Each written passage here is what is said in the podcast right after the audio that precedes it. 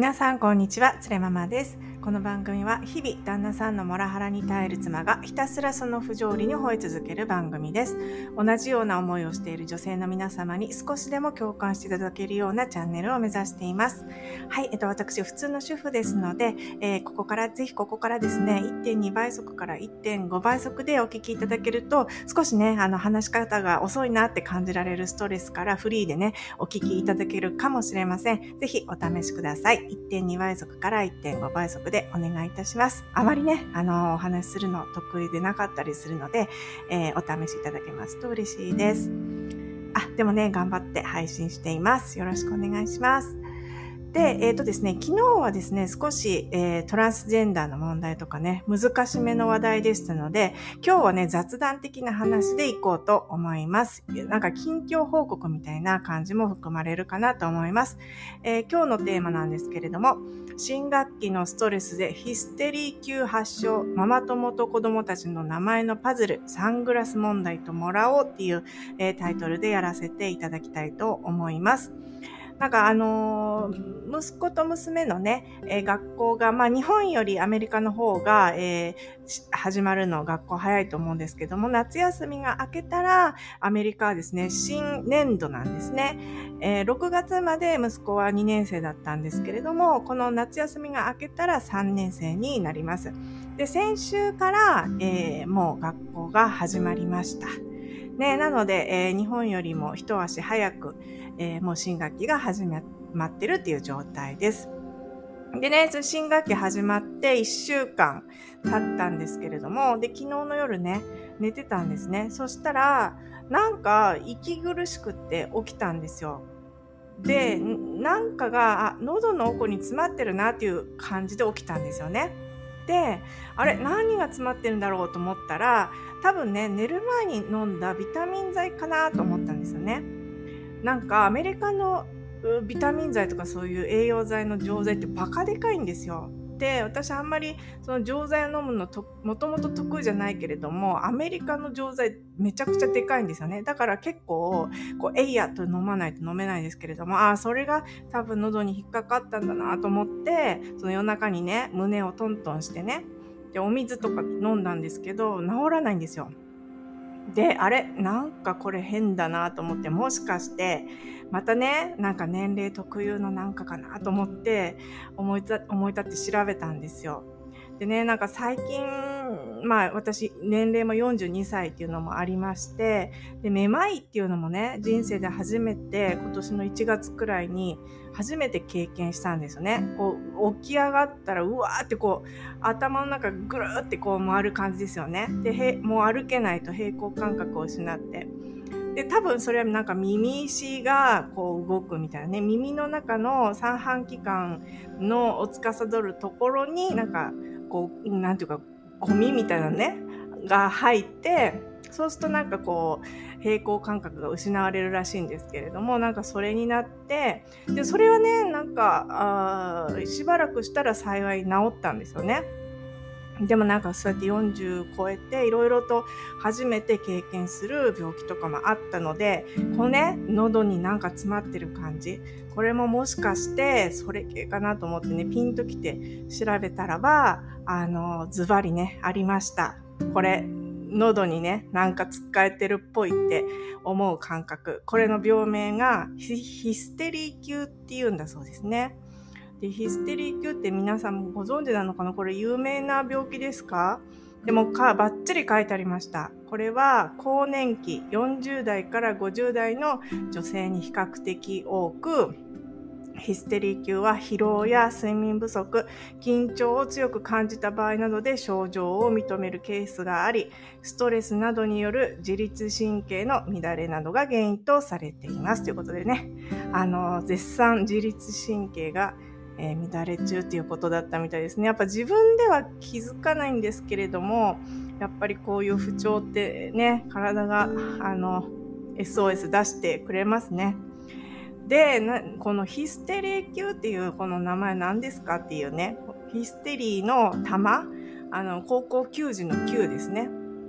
ヒステリー級。これどういう意味かっていうのがまたなんかそのブログみたいなのが面白かったんですけれどもヒステリーっていうのはもともとその子宮を意味する女性のね子宮を意味するヒステリアヒステリアというギリシア語に由来しているそうです。えー、これ知らなかったなと思って。で、古代のギリシア、ローマ時代には、なんかね、子宮は体内を動き回る臓器と考えられていたんですって。で、その古代のギリシャ、ローマ時代から、今のね、私みたいなヒステリー級のような訴えをする人が多くって、それが主に女性であったから、その当時はね、子宮が上の方へ持ち上がって、異物感や窒息感を与えていると思われたんだそうです。もうまさに私感じてるのは異物感と窒息感ですね。で、昔はその子宮移動説っていうのがあったんですって。なんか天動説ばりにね、子宮は動き回るってすごい面白いですよね。なんかギリシャローマ時代にはそれが定説だったっていうんですよね。やっぱり、そんなことは今で思ったらね、ありえないけど、そんなことがあったわけです。面白いですね。ヒステリー級。それね、なりました。自律神経が乱れております。でね、何が原因なのかなって考えたんですよ。なんだろう。なんかでも朝もね、一応私歩いたり走ったり30分ぐらい仕事始まる前にやってるんですよ。ちょっとやっぱり動かないともう途端に体調が悪くなるので、少しあの動いたりもしてるので、気をつけてたつもりだったんですけれども、じゃあなんかストレスを感じているはずだなと思いました。で最近夢もね、なんかぐちゃぐちゃな夢ばっかりで、でいろんな夢見て、眠りも浅いんですよね。で、なんか夢の中でね、猛ダッシュしてたりね、大渋滞の中でなんか逆走してみたりね、なんかいろんな男の人と付き合ったりとかしても、なんかぐちゃぐちゃな夢見るんですよね。これは本当に眠りが浅いなって自分でも思ってて、じゃあなんかストレスがあるんだなと思って昨日寝れないながら考えてたんですよね。そしたらおそらくですね、多分ストレスの原因は子供の新学期のスタートによって新しい人付き合いをしなければならなかったことと、あとはあの新しい新学期にかかるスケジュール調整なのかなと思ったんですよね。ね、あの、だから人間関係とスケジュール調整かなと思いました。ね、ちょっと後半、どんなとこに私が最近ストレス感じてるのか、えー、ちょっと改めて考えましたので、ぜひね、後半も続けてお聞きいただけますと嬉しいです。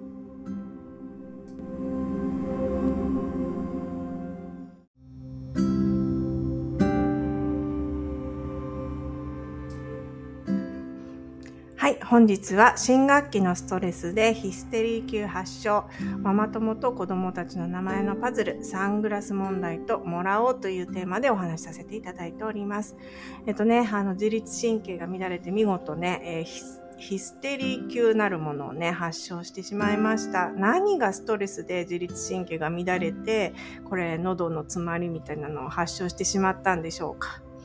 ね、で、まず、あの、ストレスだったのは新しい人付き合いだと思います。で、ちょっと、あの、2年生から3年生の間で変わったことといえば、私今まで、まあ、パートで働いてるので、あの、フルタイムじゃないんですけれども、働いてるので、子供をね、学童に入れてたんですよ。学校終わった後に学童に行ってもらってたんですね。でも、なんかその、アメリカのね、学童がめちゃくちゃ高いんですよね。だ学童のお金払ってたら私の給料手元にほとんど残らないんですよ。まあでもそれでも仕事をすることが、まああの、ちょっと自分の糧になるかなと思って我慢して払ってたんですけれども、なんかこれ本当意味ないなと思いは、思い立って、で、子供も1年生と3年生なので、まあ家でね、放置しててもいいかと思って、で、学童思い切ってやめました。そしたらね、貯金もできるかなと思ったんですよね。で、そうすると学童を辞めるとですね、今までは学童の先生が子供を迎えに行ってくれてたんですけれども、え、ー、と、1年生と3年生は、えー、午後2時40分に学校が終わるんですけれども、自分でね、迎えに行かないといけなくなります。で、あの、自分で帰ってくるってことがないので、いつもね、車で送り迎えしてるんですね。車でまあ5分ぐらいの学校なんですけれど。でそうするとその今までは学童にそのまま行ってた行っててで学童に私は迎えに行ってたのでそのクラスのね、えー、子供のパパママってほとんど会わなかったわけなんですね。でも自分で迎えに行くようになると今までね会ったことなかったママとかパパたちとたくさん会うことになりました。でねちょっと子供が出てくるまで雑談したりとかするわけです。で娘もね、えー、今1年生ででキンダーガーデンっていう幼稚園はその小学校の同じ敷地の中にあるのでで娘も息子も去年からの顔見知りっていうのがいっぱいいるんですよね。でも本当顔見知り程度なんですよね。だから、まあ見たことあるけど、まあ誰が誰だか、もうわからないです。私本当にね、あの人の顔を覚えるのがなんか苦手みたいで、でこの人見たことあるけど誰だっけとかね、あ、今挨拶されたの誰のお母さんだっけ？とかね、結構ビクビクしながら、今、おっかなびっくり言ってるんですよね。で、本当に本当に人が覚、人の顔が覚えられなくて、で日本人も結構いる学校なんですけれどももう日本人のママもみんな同じに見えるしで現地の人もみんな同じに見えるんですよ。でなんかなんでこの人の特徴が私判別できないのこんなにと思って最近ですね学生のこと頃とか全然そんなことなかったんですけどもなんかこれって私に障害があるのかなって思ったんですけども皆さん人の顔ってね今の、まあ、40代になっても覚えられますか？私本当覚えられなくなってきてでも一説によればね人類学者のロビン・ダンバーさんっていう方によればあのその人間っていうのはね常に記憶を更新しないといけないから人間が安定的に関係を持てる数っていうのは上限があるよって言ってるんですよ。これはねあの人間が安定的に関計を持てる上限は、このダンバーさんによって提唱されているので、ダンバー数と呼ばれてるんですけれども、これが150人なんだっていうんですね。で、その都度安定的に環境を持てる人数は150人だっていう、その学説があるわけですよ。そうしたら、それ考えた時にもう私ね、その今までの人生で150人、顔認識できる人って150人なんてとっくに超えてるよねと思いますよね。だからもう新規に覚えられないのって、あの、妥当なんじゃないかなと思うんですけれども、やはりね、私の周りはなんかみんな知り合いっぽいし、覚えてるっぽいんですよね。だから私は私のみの人生で出会ってきた人プラスやっぱ子供がいるから子供の人生で出会う人もえそれも私覚えなきゃいけないのってなんかちょっと最近ちょっと怖く思ってるんですけどねこれから徐々にね覚えていくんだと思うんです思うんですけれどもそれをね私も希望してるんですけれどもで申し訳ないと思う申し訳ないなって思うケースがあってそれはね向こうから挨拶されて私が覚えてないケースがあるってことなんですよね。これちょっと気まずいですよね。で逆にねえ？どうして向こうは私のこと覚えてるのだろうって分かんないんですよ。でこれ私の人間性の問題なのかなってどうして向こうは私の顔を覚えてくれてるのかなって本当謎なんですよね。で、あの私もそんなに社交的な方じゃないので。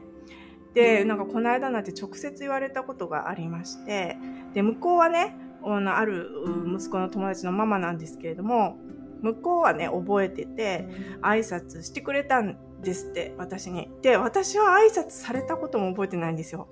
で、その時ね、その方が言うには、私が明らかに誰っていう顔をしたらしいんですよね。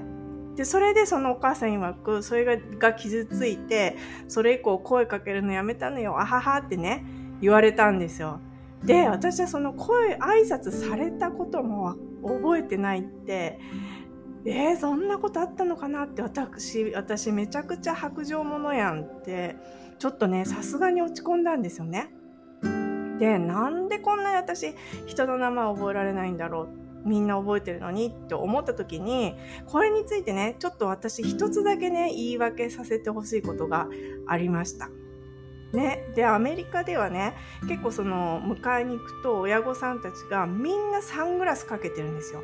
普段。なんかカリフォルニアってその日の光が朝から強いからで割とみんなサングラスなんですね。で特になんか白人の方ってなんか色素が薄いからその日の光に弱くて眩しく感じるということもよく聞きますよね。でそれもあってか割とみんなサングラスでで日本人もサングラスかけてる人多いですね。でも私あの目が悪いのでそう銅入りのサングラスあったんですけれどもあの、まあ、今なくしてるのもあって普段はあのメガネかけてるんですよ私ね。だからその私はもうメガネかけてるから目が見えるじゃないですか。あの他から見て透明なグラスなので。でってことは私は普段からみんなに顔全体を見せてるんですよ。でも向こうはサングラスなんですよ。目が隠れてる。だからこれってちょっとアンフェアじゃないですか？ってちょっと思ったんですよね。ね。で私からしたらサングラスかけてる時のその人の顔とサングラスかけてない時のその人の顔ねはなんかとても同じとは思えないんですよ。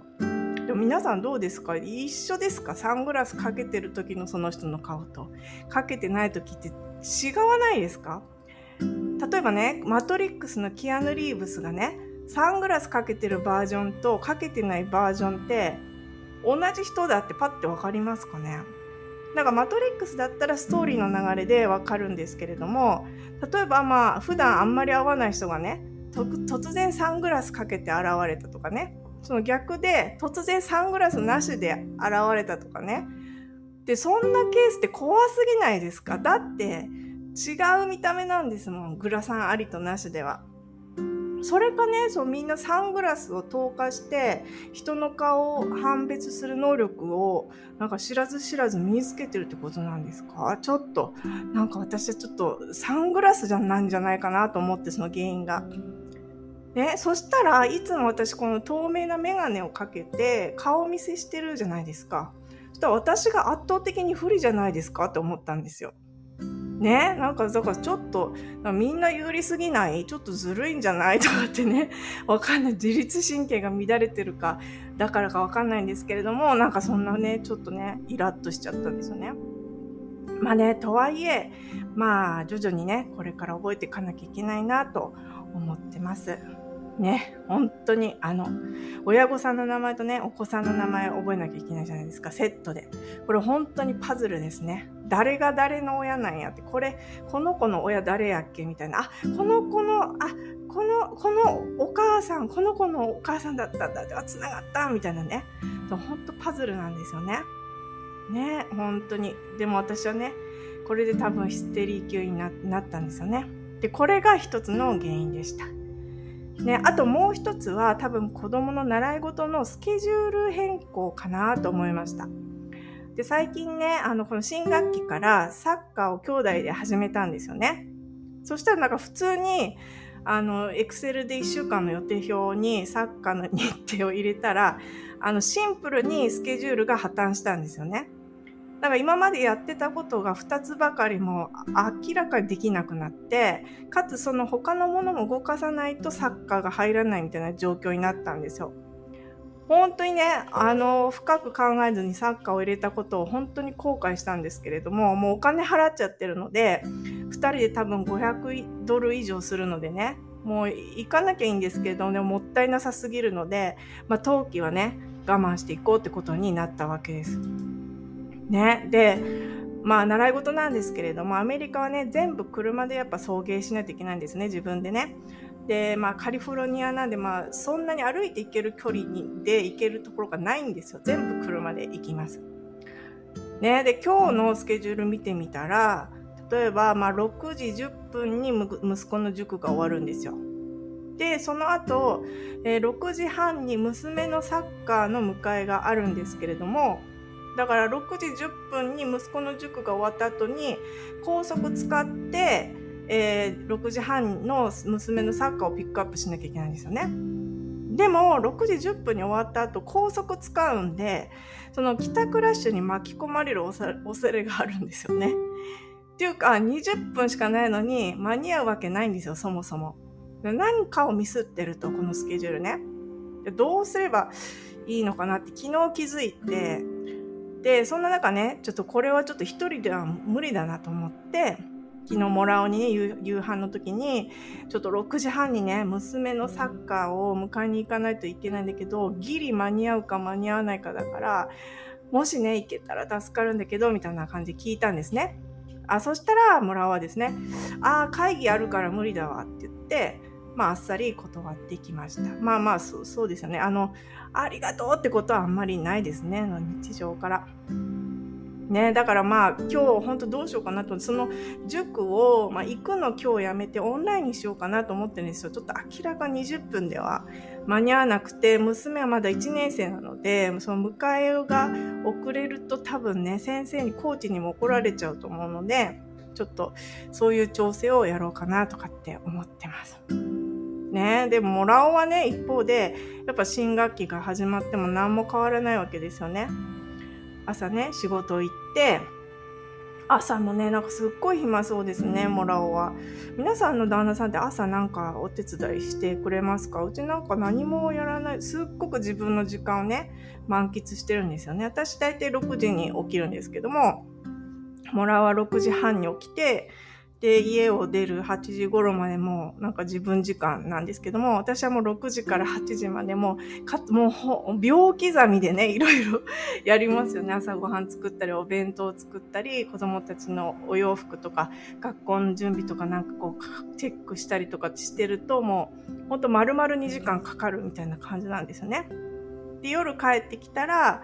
あの、まあ、私が習い事の子供のピックアップに行ってるので、私がの方が早く帰ってきてるパターンも多いんですよね。そしたら、その、もら帰ったらね、子供たちを迎えに行って帰ったらもらおうがいて、まあビール飲んで待ってるとご飯できるまで。で、私は家に着いてすぐにそのご飯を作り始めるんですけども、もらおはね、なんか最近サッカーとか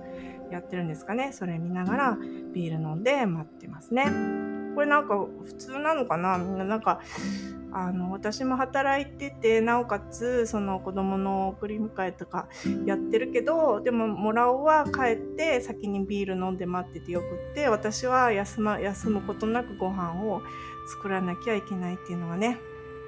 あのいつもながら納得できないんですけども何も言ってないですけどこれは皆さんのご家庭でも同じなんですかね。ね、本当に腹立たしい。本当に腹立たしいですね。ね。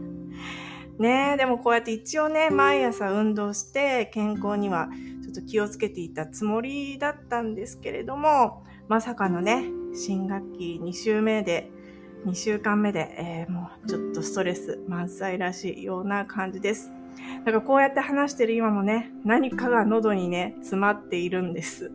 喉に詰まっている感じがするんです。これね、大丈夫かな？本当にね、このヒステリー級ならいいんですけどね、その自律神経の緑、あの、乱れで、えー、ちょっと、あの、疾患があるみたいな感じだったら、それはそれでいいんですけど、本当にね、なんか物理的に食道になんか異常をきたしてるとかってなければいいなと思ったりします。ね、本当に皆さんもね、もうすぐ夏休み明けると思うんですけれども、ね、くれぐれも無理なさらないでくださいね。ね本当に世界中のね、お父さんお母さんがね、こういうふうに、えー、親御さん同士でコミュニケーションを取ったりとか、お子さんの習い事のスケジュールね、調整して送り迎えしたりとか、ああ、みんなこんな風にやってるんだって思ったら、もう世界中のね、お父さん、お母さん、本当にね、尊敬です。本当に偉いと思います。本当頑張ってますよね。ね、うちのもらお以外での話になりますけれども。ね、本当にね、皆さん、ほん、モラオのね、モラハラに負けないでね、えー、これからももらおよりも幸せで豊かな人生を送りましょう。で、えっ、と、何かね、感想とかあれば、ツイッターの方、えー、でご感想いただけますと嬉しいです。Spotify の方で、えー、コメントいただくのでも大丈夫なんですけれども、私の方から返信ができないので、えー、できればね、えー、ツイッターとかでいただけると私の方から返信もできますので、ぜひチェックしてみてください。概要欄にツイッターへの、えー、リンクも貼っておきます。あと、ちょっと趣味でね、えー、家事の、家事育児の見える化プロジェクト、えー、目に名もなき家事ですかね。名もなき家事について NFT のコインを作ろうとしているプロジェクトもやってます。それのツイッターのアカウントのリンクも概要欄に貼っておきますので、もしね、えー、興味がある方いらっしゃったらぜひぜひフォローしてください。はい、今日もご視聴いただいてありがとうございました。それではまた次回です。